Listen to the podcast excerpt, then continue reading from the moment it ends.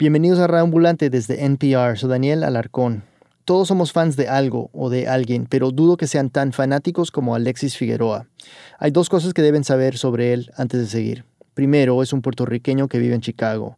Segundo, si quieren aprender algunas malas palabras puertorriqueñas en Spanglish, pues este es el episodio para hacerlo. Tomen nota, porque Alexis se las sabe todas y las usa todo el tiempo. Desde Chicago, nuestro productor Luis Treyes nos trae la historia. Son las 5 de la mañana y yo estoy en la esquina de una calle desierta, cerca del lago que domina la geografía de esta ciudad. Aunque es noviembre del 2017 y el invierno aún no ha comenzado oficialmente, hace menos de 20 grados Fahrenheit, es decir, como menos 6 grados Celsius. Soy caribeño, odio este frío con toda la fuerza de mi ser. Estoy a punto de abortar la misión y volver a entrar al edificio donde me estoy quedando cuando una minivan de tamaño familiar, de esas que usan las madres suburbanas para carretear a sus hijos, para al lado mío. Ay, ya, ¿qué está pasando? Alexis había venido a buscarme. Siempre que me ve me saluda de la misma manera. ¿Qué pasa, cabra? Y no solo a mí. Alexis le dice cabra a todo el mundo. No conozco a nadie más que utilice esa palabra para referirse a otras personas. Pero Alexis es especial. ¿Cómo estás? Tacho, cabrón, cansado. ahí? ¿eh? Me estaba montando en su carro para seguirlo en su viaje. Y es que Alexis había hecho todo un plan muy elaborado para conseguir el autógrafo de uno de sus ídolos de adolescencia. Axel Rose.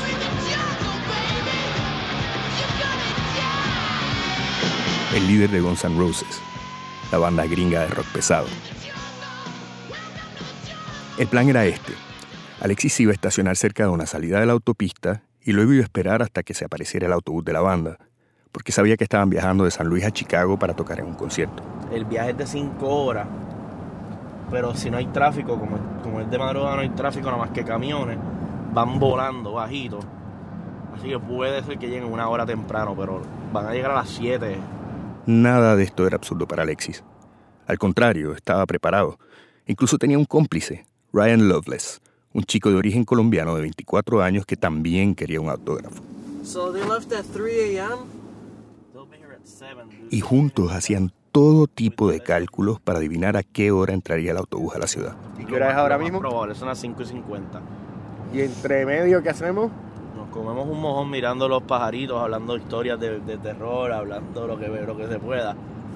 Porque a esta hora no hay ni gente para mirar y criticar, no hay nada con este frío. Y eso fue exactamente lo que hicimos. Bueno, ¿y cuándo va a estar pasando Guns N' Roses? Cualquier momento, estamos esperando ver la guagua, en cualquier momento, sí. Esperar.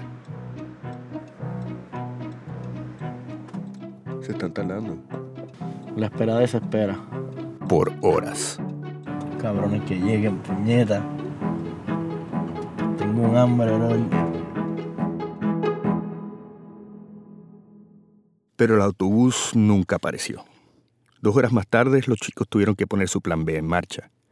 Ryan había conseguido el nombre del productor de Guns N' Roses, así que su plan era llamar a todos los hoteles más lujosos de la ciudad para ver si averiguaba en cuál de todos se estaba quedando la banda. Y golpe de suerte. Al primer hotel al que llamó le dijeron que sí, que el productor se estaba quedando allí. Y vamos ahora a esperarlos ahí para tan pronto se parquee la guagua, caerle. O sea, estar ahí esperando ya listo. Nos fuimos para el Hotel Península, un hotel clásico de Chicago. Pero cuando llegamos... Ya están ahí. Eran los autobuses gigantescos de Guns N' Roses. Ya estaban estacionados frente al hotel. ¿Ya están ahí? Fail. Sí.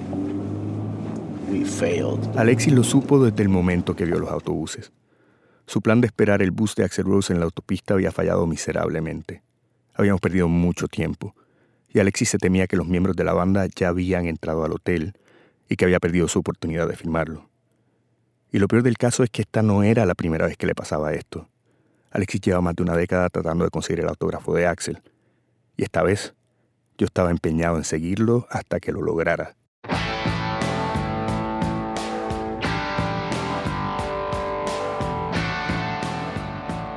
Conozco a Alexis desde hace muchos años y siempre ha sido igual un tipo gordito que suele vestirse con ropa sport, sudaderas, t-shirts, No estaría fuera de lugar como un extra en alguno de esos shows de mafiosos gringos.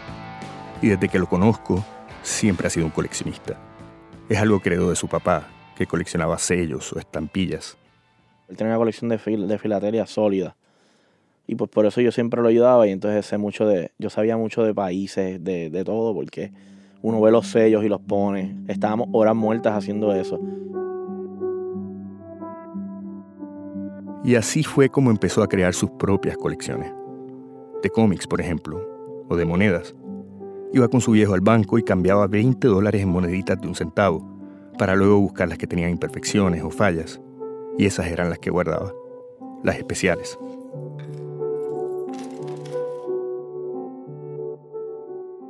La fiebre de los autógrafos vino después, a los 10 años, cuando su papá le regaló una caja de zapatos llena de lo que se conoce en Puerto Rico como cartas de pelota. Fuera de Estados Unidos y el Caribe quizás esto no se va a entender, pero para algunos fanáticos del béisbol, la colección de estas tarjetas que tienen la foto de los jugadores en la parte de enfrente es una tradición casi sagrada. Son talismanes que acercan a chicos como Alexis a sus jugadores favoritos, algo así como los álbumes de Panini para los mundiales de fútbol. Y bueno, en esa primera caja llena de tarjetas de pelota. Vino una carta al 1968 de Mickey Mantle, todo jodía, echa mierda. Mickey Mantle, un jugador superestrella de los Yankees de Nueva York que jugó en las grandes ligas durante los años 50 y 60. Uno de los grandes. El tipo era una bestia peluda.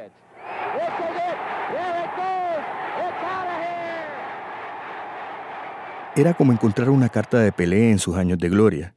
Y para colmo era valiosa, en aquella época, los 80, esa tarjeta valía como 100 dólares, lo mismo que ellos habían pagado por esa caja que contenía cientos de tarjetas. Alexis se enganchó. Quería coleccionar todas las tarjetas que pudiera.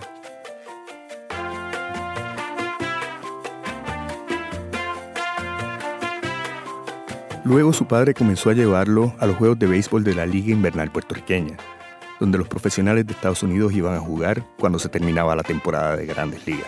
Peligroso right center. A bola pica fácilmente hacia la segunda base. Raúl Avilés todavía está en lo profundo del right center. Hacia la tercera veterano. Viene relevo fácilmente. En aquella época, los juegos de béisbol tenían un ambiente de fiesta patronal, de provincia. Todos se conocían y las grandes estrellas profesionales compartían con el público, incluso durante el juego, entre una jugada y otra. El papá de Alexis lo llevaba al parque de San Juan todos los días y él aprovechaba para que le firmaran todas las tarjetas que podía. Y además para los 80 para ese tiempo no nadie, o sea, los, los peloteros firmaban autógrafos, era como un placer para ellos, era como un, como se sentían como que un deber, tenían que ir a firmar, eran bien buenas gentes todos. Cuando llegó a la adolescencia, Alexis ya tenía la firma de todos sus ídolos peloteros. Después de hacer béisbol 15 años, fue como que hubo un downtime porque ya tenía todo el mundo. Y fue como que, ah, pues, ¿qué voy a hacer ahora? Entonces pasó a las estrellas de cine y de rock. En Puerto Rico se filman muchas películas y empecé a hacer eh, cine y hay conciertos, no muchos, pero por ese tiempo no había muchos conciertos, pero cuando había conciertos de rock iba. Y nunca paró de conseguir autógrafos. Hoy en día tiene más de 60 mil, de artistas, deportistas, políticos, todos famosos, claro. En su casa de Chicago me mostró cientos de discos y DVDs que le han firmado. John Travolta, Bette Midler. La hostia, este es mi favorito, Robert De Niro. Anthony Hopkins en Silence of the Lambs. Tiene los autógrafos de cuatro presidentes de Estados Unidos y de los últimos cinco gobernadores de Puerto Rico. Le firman libros, fotos, un pedazo de papel, donde sea que puedan poner la firma. Debo decir que yo nunca he conseguido un autógrafo en mi vida, pero Alexis tenía firmas que hasta a mí me gustaría tener. Radiohead, de las bandas más difíciles de firmar de todas. Alexis se define como un coleccionista extremo.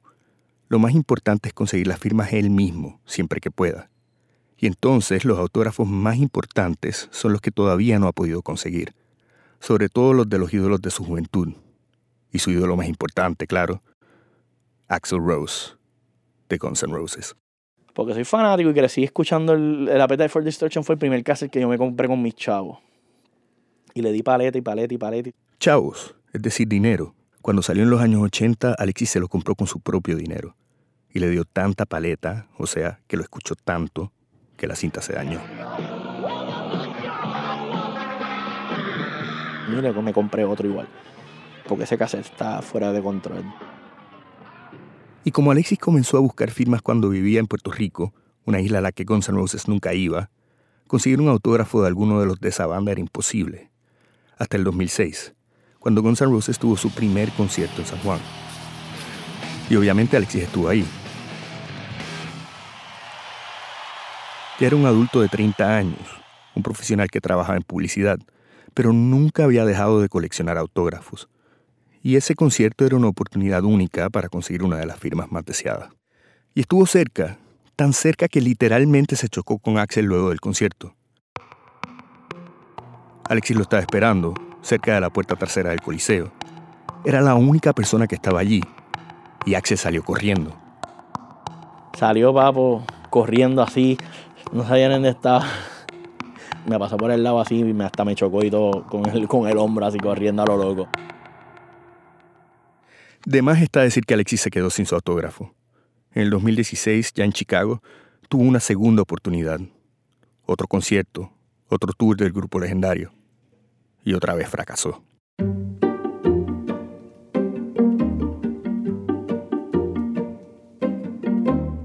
Pero Alexis no es de los que se rinde fácilmente. A la tercera va la vencida. Ojalá. Yo estaba allí para documentarlo, pero no había empezado bien. El plan de interceptar el autobús de Axel había fracasado. Y a mí me daba la sensación de que Alexis nunca iba a conseguir ese autógrafo. Pero aquí hay que entender una cosa, y es que hasta el fracaso le divierte a Alexis. Nos habíamos despertado a las 5 de la mañana y luego esperamos más de dos horas por un autobús que nunca llegó. Lo más probable es que los miembros de la banda ya estarían durmiendo dentro del hotel. Yo también estaba listo para volver a la cama. Pero Alexis no. Una vez que llegamos al Hotel Península, Alexis insistió en bajarse de su minivan para inspeccionar los autobuses parqueados. Aún tenía la esperanza de que Axel estuviera dentro de uno de ellos. Están, deben estar en la guagua esperando para bajarse. Yo espero, si no, estamos jodidos. Y típico. Tan pronto nos bajamos de su minivan, comenzó a caer una llovizna helada. Como quiera, tú lo ves difícil. Sí, porque está lloviendo de nasty. Alexis no quería volver al carro. Quería estar cerca de los autobuses para poder acercarse a los miembros de la banda cuando se bajaran. Así que decidimos esperar en la acera frente al hotel, debajo del toldo de un café que apenas nos recordaba. Y la llovizna se convirtió en una tormenta.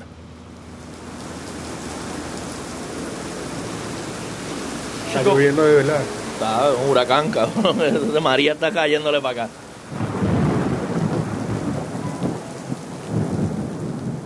Esperar es una mierda. Esperar en la lluvia es más mierda. Esperar en la lluvia con frío es más mierda todavía. Ya yo no sentía los dedos del pie por lo congelados que estaban cuando Alexis finalmente tiró la toalla. Era más o menos las 10 de la mañana. Los autobuses seguían parqueados, como si nada. Nunca llegamos a saber si los del grupo se habían quedado dormidos adentro, si habían entrado al hotel o qué. ¿Qué pasó? ¿Se acabó? sí, no, no estoy pa- Estoy cansado, no quiero esperar tanto. Me dice que sí, que está cansado, que no quiere esperar tanto. Fue una retirada táctica. Una vez que volvimos a entrar a su carro, Alexis me explicó que no se iba a dar por vencido.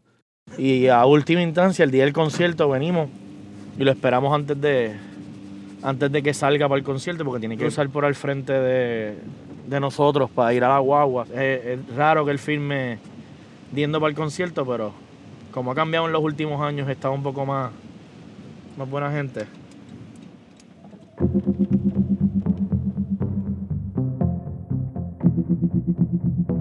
Quiero dejar algo claro para que conste.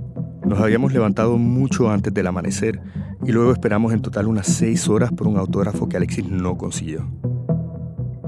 Me sentía frustrado, lo admito. Me parece una reacción bastante normal. Pero Alexis no. Hay que entender que él hace esto muy a menudo. Cuando me dijo que era un coleccionista extremo, no estaba exagerando. Más que un pasatiempo, su obsesión con los autógrafos me parecía una forma muy particular de autoflagelación psicológica. No podía entender por qué un hombre adulto puede pasar tanto trabajo, tanto tiempo y tanto esfuerzo para conseguir esta firma, a menos que viera su colección como una inversión, una manera de hacer dinero. Pero no, esto no es un negocio para Alexis. Todo lo contrario. Sí, sí, yo vendo esta. Hay un par de pesos aquí, pero No los vendo, siempre, siempre me ofrecen comprarme las cosas los dealers. Los dealers, es decir, la gente que se dedica a conseguir autógrafos de celebridades para revenderlos. Yo las fui y me ofrecen chavos ahí al momento para que se las venda, para ellos venderlas al triple. Yo nunca vendo nada. A Alexis no le gusta ponerle precio a su colección, pero en más de una ocasión me mencionó que probablemente tiene más de 200 mil dólares en autógrafos. 200 mil. No lo podía creer. Es mucha plata suficiente para comprar un buen apartamento en Puerto Rico o comenzar un negocio propio. Pero Alexis no vende sus autógrafos. Y la gran pregunta, Alexis, ¿por, qué? ¿Por qué lo hace? Porque sí. Es que no tiene, no tiene razón de ser. Es una estupidez realmente. Te pone a pensar, es completamente una estupidez. Pero una estupidez que me gusta y me despeja la mente de la, de la vida de diario, de mi casa, me saca de los problemas. Si estoy teniendo un mal día, me voy a firmar. Y aunque no me firmen, la paso bien.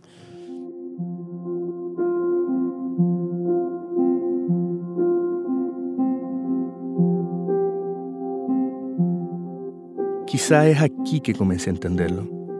Alguna gente hace yoga, otros se juntan con los amigos a jugar póker, a otros les gusta probar recetas nuevas a ver qué tal les salen en su propia cocina. Esa necesidad humana de aliviar las tensiones diarias, de buscar una válvula de escape, es algo que todos buscamos. Y lo que a alguien le parece relajante y placentero, a otro le puede parecer desagradable y hasta incomprensible. Desde que se mudó a Chicago, su hobby se ha vuelto aún más importante. No siempre había sido así. Antes de mudarse, Alexis tenía una galería de arte exitosa en Puerto Rico, pero en 2012 a su esposa le ofrecieron un trabajo en Chicago. Ella trabaja en publicidad y la habían llamado de una agencia importante. Y ella me dice, mano, mi sueño siempre, mi meta de, vida era llegar afuera y que me, y que me, o trabajar afuera, que alguien me llamara de una agencia grande y, y me llamaron y y yo, pues, de esposo, mi trabajo como esposo es, pues, ver, complacer a, a, tu familia y que todos estén felices. Entonces Alexis, su esposa y sus dos hijos pequeños se mudaron a Chicago. La familia llegó a la ciudad en enero del 2013, en medio de un invierno muy crudo. Las noticias reportaban que en el zoológico de la ciudad iban a meter al oso polar adentro porque tenía frío. Eso es para que tú sepas el frío que hacía. Y esa fue la bienvenida que le dio la ciudad. Alexis pasó a ser un padre a tiempo completo y creo que le gusta, aunque también tiene sus opiniones muy particulares al respecto. Simplemente tienes que hacer lo que puedes y play by ear, tratar de, hacerlo mejor, pero está, difícil. Y no, te, llega un cheque todas las semanas, papá. Estás más jodiéndote trabajando 20 horas corrida con los nenes. Yo, mientras estén, mientras, sobre, mientras se acabe el día y yo los vea a los dos vivos, hice mi trabajo bien. Y para tratar de encontrar algún sentido de normalidad dentro de esa nueva realidad, Alexis recurrió a su viejo hábito de buscar autógrafos. Cuando volvamos, Alexis se abre camino en una nueva ciudad y más adelante tiene un encuentro con Guns N' Roses, pero no de la manera que esperaba. Ya volvemos.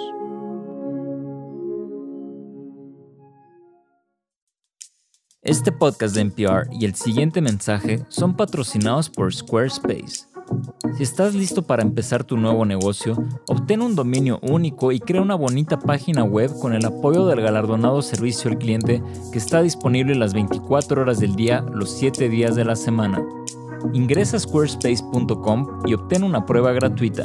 Y cuando estés listo para lanzar tu página, usa el código RADIO para ahorrarte 10% en la compra de tu primer sitio web o dominio. Imagínalo, suéñalo, hazlo con Squarespace.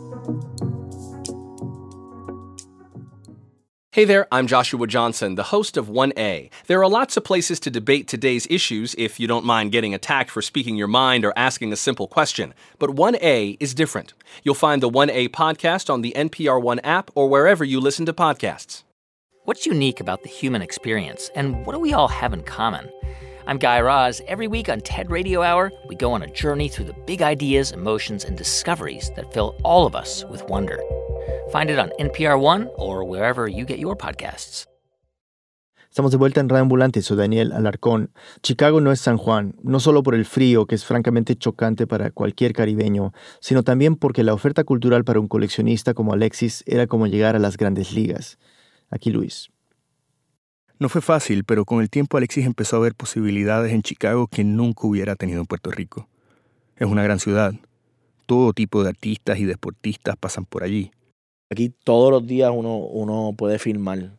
Entonces, pues mano, después de estar todo el día con los nenes, tan pronto mi esposa llega, mano, yo tengo que, yo necesito un break. Entonces me iba, me voy a filmar, empecé a irme a filmar todos los días otra vez. Las oportunidades son tan abundantes que Alexis hace una lista detallada de todos los conciertos y presentaciones diarias que va a haber en la ciudad. Y me la enseñó. El calendario estaba lleno por los próximos seis meses. Léeme las fechas y a quién tienes ahí. Dream Theater, Una banda de heavy metal progresivo, mañana es Bootsy Collins, legendario bajista de funk, el domingo es Alan Alda. If it bends, it's funny. If it breaks, it's not funny. actor de comedia setentera, El 5 también es Wayne Newton. Oh, just a gigolo everywhere I go. People know the part of player. cantante conocido internacionalmente por el kitsch desbordante de sus presentaciones en Las Vegas, Herb Albert, el 6 y el 7.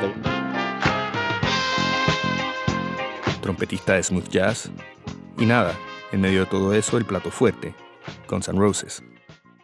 O sea, Alexis es una máquina de conseguir autógrafo, una bestia peluda, como él mismo diría.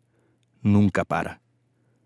Para que quede claro, esa misma tarde, después de haber madrugado y fracasado en el intento de conseguir la firma de Axel Rose, Alexis me volvió a buscar. Tenía una nueva misión, conseguir el autógrafo del legendario bajista de funk, Bootsy Collins.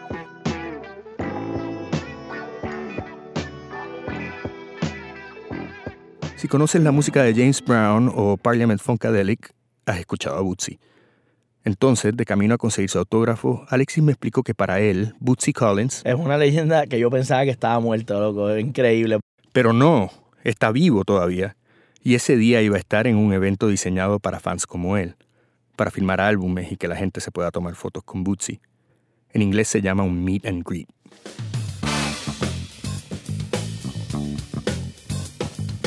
Cuando llegamos al lugar había una fila que le daba la vuelta a la manzana. Más de 300 personas, casi todos con sus discos debajo del brazo. Y claro, el que más álbumes tenía era Alexis. Eran tantos que los otros fans en la fila se acercaron a él para ver los discos que había traído. Fue la primera vez que pude ver el mundo de los coleccionistas en acción. Cómo hablan y se acercan los unos a los otros, cómo comparan discos y objetos que para cualquier otra persona no tienen ningún valor, pero para ellos sí. Fue bonito en realidad darme cuenta que Alexis pertenece a un mundo. No está solo. Su obsesión es compartida y comprendida. decide which ones you brought? I brought them all. grab them up. Inside shit, I grabbed everything. Those, those are the ones you have? Yeah. Había traído seis álbumes de vinilo, mucho más que los de los otros en la fila. Y es que con Alexis un solo autógrafo nunca es suficiente. Siempre quiere más. Y está dispuesto a hacer casi cualquier cosa con tal de conseguirlo. En esta ocasión me reclutó para conseguir firmas adicionales, porque era un evento donde solo se podía firmar un solo álbum por persona. Y así fue como acabé en la fila con él para pedirle una firma a Bootsy. Uh, lo puedo ver, lo puedo. Ahora sí que siento la expectativa. Bootsy está. Y como, como uno esperaría que, está, que estuviera Bootsy con su. Vestido de los 70 todavía. Su sombrero, sus gafitas, sus prendas al garete. Con su sombrero alto y psicodélico, gafas en forma de estrellas y botas con plataformas de 3 pulgadas, Bootsy parecía que acababa de salir de Alicia en el País de las Maravillas, pero en versión funk de los 70. Y nos firmó. Y debo confesar que es emocionante. Minutos antes, Alexis tuvo que explicarme quién carajos era Bootsy. Cuando por fin lo tuve delante, no me pude controlar. I'm a, I'm a big fan, man. This is uh, it's amazing. Thank you. Le dije que era su fan número uno. Nunca antes había conseguido un autógrafo de alguien famoso y estaba listo para ir a celebrar a la barra más cercana. Para mi sorpresa, Alexis no se sentía igual que yo. Cuando le tocó acercarse a Bootsy, se tapó la cara lo más que pudo con la capucha de su chaqueta, como si se estuviera tratando de esconder. Ni siquiera le habló. Me sorprendió esa reacción. Yo pensaba que alguien como él buscaba autógrafos porque le gustaba conocer gente famosa. Pero Alexis se fue tan rápido que tuve que salir corriendo detrás de él. Yo decía, ¿dónde está Alexis? ¿Qué tal, verdad? Tengo que ir para que no nos vean mucho. Dame. Y luego hizo algo que nunca llegaré a comprender. La fila, hacemos la fila de nuevo. Se fue directamente al final de la cola y se puso en fila otra vez. Por eso se había ido tan rápido. No quería que Bootsy ni los organizadores del evento lo reconocieran para poder conseguir más autógrafos.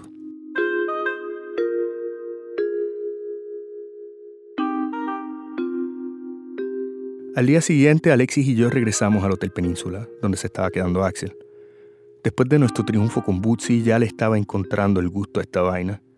Y también me comenzaba a obsesionar, ya no con la firma de Axel, sino con la persistencia de Alexis. Quería entender por qué se sometía al frío y al rechazo con tanta tenacidad. Y fue mientras esperábamos fuera del hotel que Alexis me contó la peor parte de ser un cazautógrafo. Los dealers, la gente que se dedica a buscar firmas para revenderlas. Y se ponen bien nasty, empujan y, y gritan y se meten en el medio y dan codazos. Son bien hardcore y bien nasty, en verdad. Es como que son son como animales. Y esas son el tipo de gente que, los que, los, que los artistas odian y evitan. Los dealers terminan ahuyentando a los artistas. Los fans y coleccionistas como Alexis terminan pagando el precio. Todos justos por pecadores. No, ah, no, si van a estar así, yo no voy a firmar y se van y nos quedamos todos sin firma. Esto era algo que yo no había visto todavía. Ese día no había dealers esperando fuera del hotel. Ni siquiera había otros fans. Solo estaba Alexis con un par de álbumes de Guns N' Roses debajo del brazo. Y por primera vez en este proceso largo y tedioso, tuvo un golpe de suerte. Una SUV negra y brillosa se acercó a nosotros en la acera. La ventana de tinto oscuro se abrió. Adentro había un chofer que evidentemente se había interesado por los álbumes de Alexis, porque los miraba con mucha insistencia. Alexis me pidió que me quedara atrás y él se acercó al chofer. Lo grabé hablando desde lejos. Yeah, I'll be back like at 6-ish. I'll s- hope to see you here. Tonight, tomorrow. To- Tonight and tomorrow and the next day. Every day that, until I get this fucker. Unos minutos después, el carro se fue, y Alexis me explicó que era el chofer de Slash, el guitarrista de la banda, que le había dado información de cuándo y cómo saldría del hotel esa noche. Era todo lo que necesitaba para hacer un nuevo plan. y tratar de coger a Slash al menos en uno de mis CD. Uno, uno es bueno. Y Slash es crema. Y él es buena gente y filma. Él le gusta. Es, es pro fanático. Espero que esté de buen humor. Un coleccionista extremo como Alexis depende de estar en el lugar correcto y en el momento exacto. Así es como logra toparse con el chofer de un guitarrista famoso, casi por accidente. Pero más importante es la tenacidad. Es un compromiso que solo pueden entender los del propio gremio. Pero ese compromiso, ¿de dónde viene? Me imagino que es distinto para cada uno. Me quedaba claro que el hábito de salir a firmar se había hecho más frecuente desde que Alexis se mudó a Chicago, y que en los últimos meses Alexis lo hacía con un nuevo fervor. Las firmas en sí no parecían importarle tanto.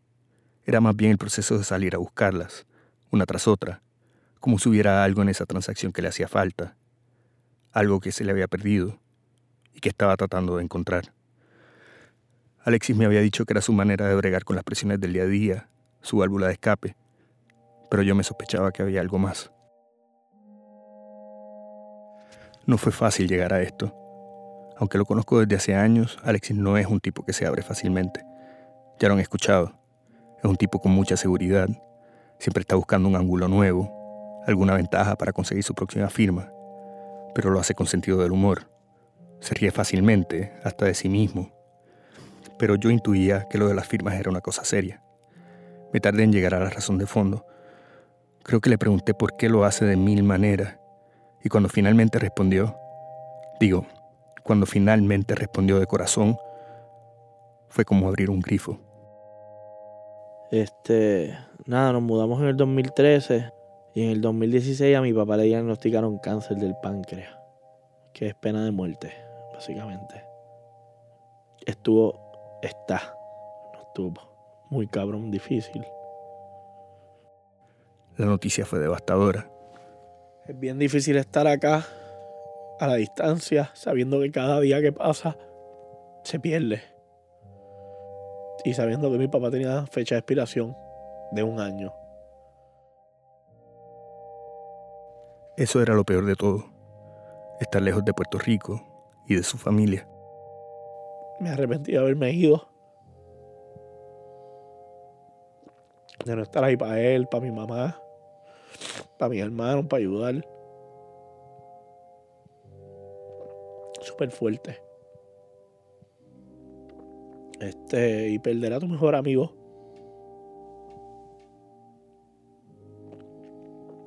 Es difícil.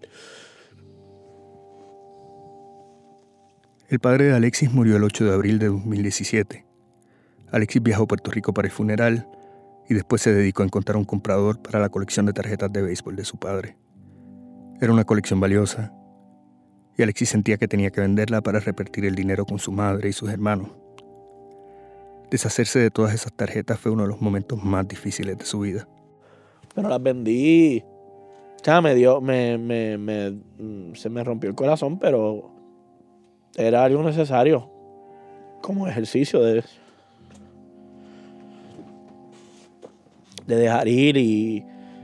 Y todavía está luchando entre despedir a su papá y tratar de mantenerlo vivo de alguna manera. Salir a filmar es su manera de procesar el duelo. Pero sí, esto es algo que yo hago y llevo siempre a mi papá conmigo. Sí, porque siempre me acuerdo cuando era chiquito que iba con él, siempre. Es como si estuviera él en el carro esperándome.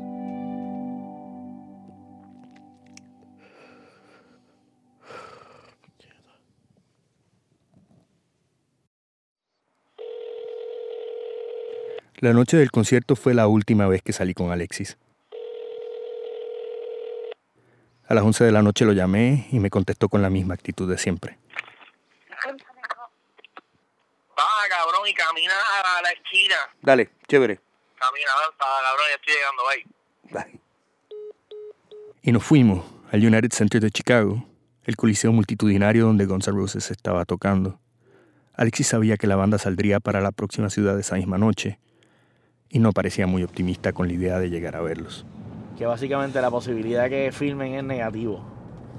Es 0%. Pero nada, para que los veas yéndose, ¿no? Y veas la guaguita yéndose. Tenía razón. Necesitábamos algún tipo de desenlace, aunque solo fuera ver al grupo alejarse en su autobús. Cuando llegamos al Coliseo, Alexis se estacionó en una calle trasera. Es un experto en encontrar los espacios que el público no ve, las puertas de atrás y las zonas de carga por donde entran y salen los artistas. Caminamos hasta llegar a la cerca. A lo lejos se veían los autobuses de la banda y los camiones de equipo. Y esta vez no estábamos solos. En la cerca había cinco fans que acababan de salir del concierto. Aunque su voz suena gruesa, este era poco más que un niño, de unos 16 años no más. Y me contó que él y sus amigos habían visto el show cuatro veces, en las últimas cuatro ciudades donde Guns N' Roses había tocado.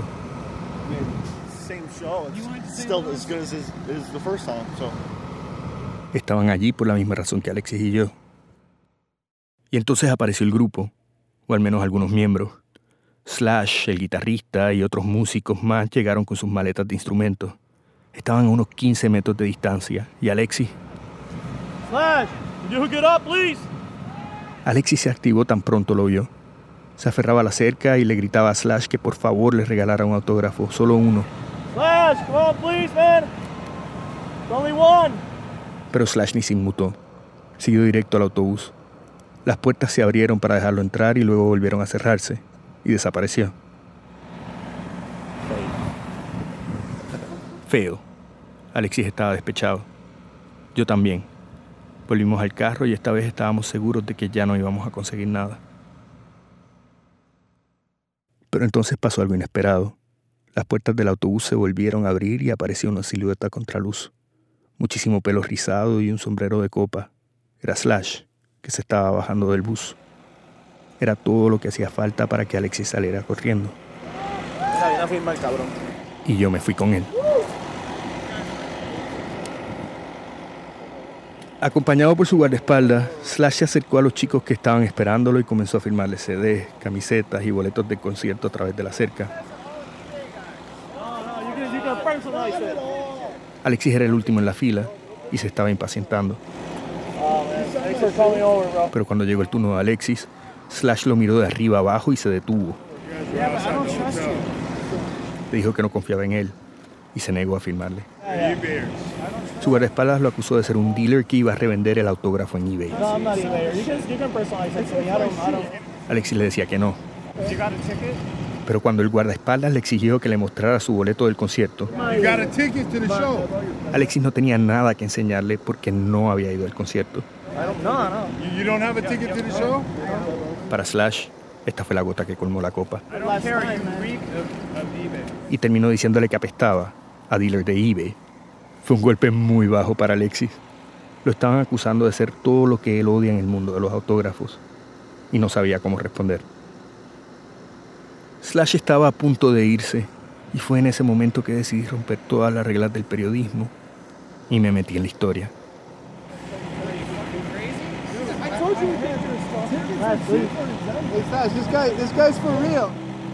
Se supone que yo me iba a dedicar solo a documentar a Alexis, sin influenciar los hechos, pero había pasado demasiado tiempo con él en los últimos días y no quería que se fuera a su casa con las manos vacías. No, seriously, man. He's not, he's not reselling. This is selling, man. I swear to God, bro. I swear to God. Y por eso le dije a Slash que Alexis era un tipo genuino, que no revendía autógrafos. Look, I've been following him around for three days. He's my friend. This really means a lot to him. I, serious. Appreciate it. que simplemente era un fan que quería un autógrafo. Y Slash Alright, let me see this. So that's your name. Alexis, Alexis. Le firmó, pero no sin antes decirle que no quería ver el disco que estaba autografiando en eBay. I see this. No, dude, I'm swear to God, man. I'm a fan, dude. I'm a real fan. Y luego se fue. Hey, thank you so much. Thanks very much, man. Have a good trip, man. ¿Te lo firmó? Sí. Está firmadito, dedicado. Pero ves lo que te digo.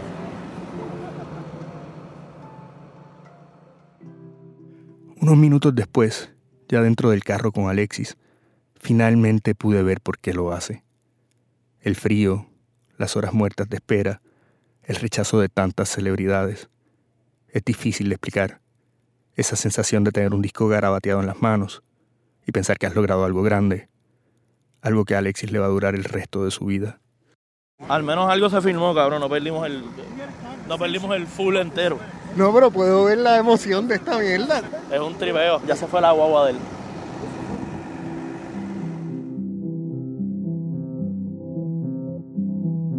Esperamos un rato más por Axel, pero nunca apareció. Realmente ya no nos hacía falta. Eran las 3 de la mañana cuando regresamos a nuestras casas, y aunque no habíamos conseguido el autógrafo que Alexis quería, conseguimos algo más. Ese momento en que Alexis logró convencer a uno de sus ídolos de adolescencia que le diera un autógrafo. Y eso era suficiente.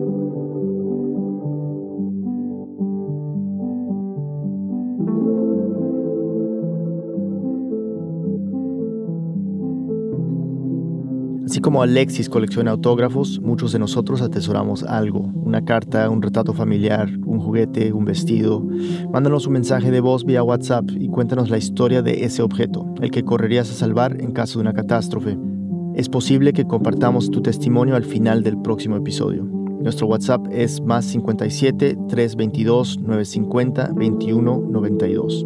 Repito, más 57 322 950 21 92. Luis Treyes es reportero y productor de Radio vive en Nueva York. Esta historia fue editada por Camila Segura y por mí. La mezcla y el diseño sonido son de Andrés Aspiri. El resto del equipo de Radio incluye a Jorge Caraballo, Patrick Mosley, Laura Pérez, Ana Prieto, Barbara Sawhill, Ryan Swiker, David Trujillo, Elsa Liliana Ulloa, Luis Fernando Vargas y Silvia Viñas. Carolina Guerrero es la CEO. Radio Ambulante se produce y se mezcla en el programa Hindenburg Pro. Conoce más sobre Radio Ambulante y sobre esta historia en nuestra página web, radioambulante.org. Radio Ambulante cuenta las historias de América Latina. Soy Daniel Alarcón. Gracias por escuchar.